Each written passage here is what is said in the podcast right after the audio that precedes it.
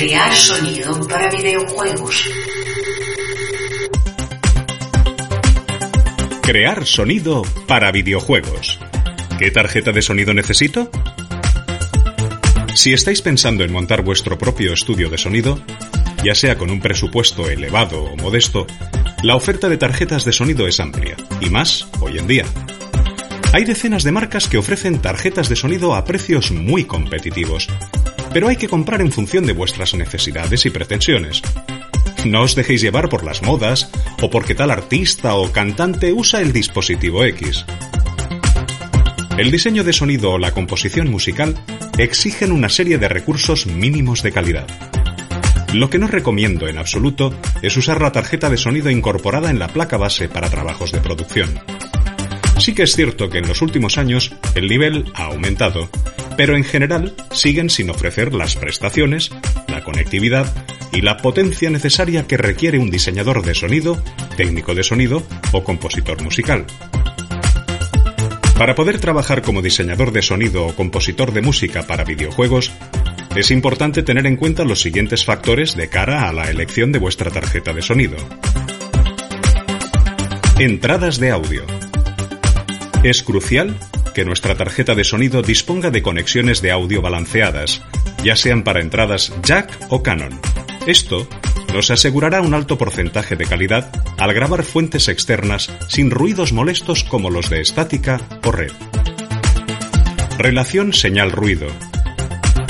En el momento que decidimos grabar fuentes externas, como voces u otros instrumentos, la calidad de los potenciómetros es importante, pues uno económico nos generará ruido si queremos grabar cosas sutiles que requieran de alta ganancia o en entornos donde el ruido electrónico o eléctrico se pueden ver favorecidos. De igual manera, un potenciómetro de salida de auriculares económico también nos generará ruido si se ha escatimado en los materiales. Conversor AD-DA un buen conversor de sonido de analógico a digital o de digital a analógico también nos garantizará que tanto las fuentes sonoras que grabemos o que reproduzcamos sean lo más fieles posible a la fuente sonora original.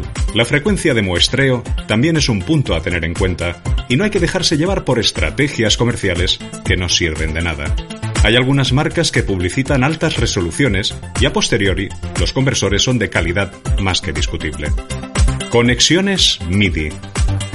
A pesar de que muchos de los teclados, controladores y pads existentes en el mercado pueden funcionar mediante USB, no está de más que dispongamos de conexión MIDI, pues aún existen dispositivos tanto antiguos como modernos que requieren de esta conexión para funcionar. Drivers.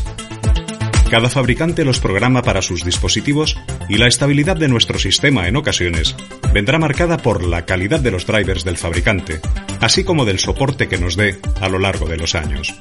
El afán comercial de ciertos fabricantes ocasiona que a corto plazo nuestra interfaz de audio se convierta en un pisapapeles al cabo de dos o tres años.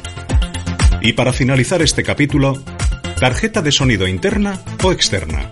Además de las ya descritas anteriormente, hay que valorar otras cosas, como la capacidad que tenéis en el estudio, por ejemplo.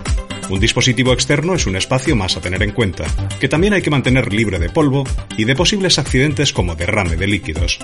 Una tarjeta de sonido externa siempre se puede conectar a otros ordenadores de forma rápida y transportarse a otras localizaciones.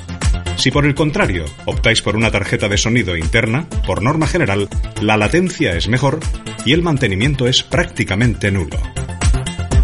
Esta ha sido la segunda entrega de Sonido para videojuegos. ¿Qué tarjeta de sonido necesito?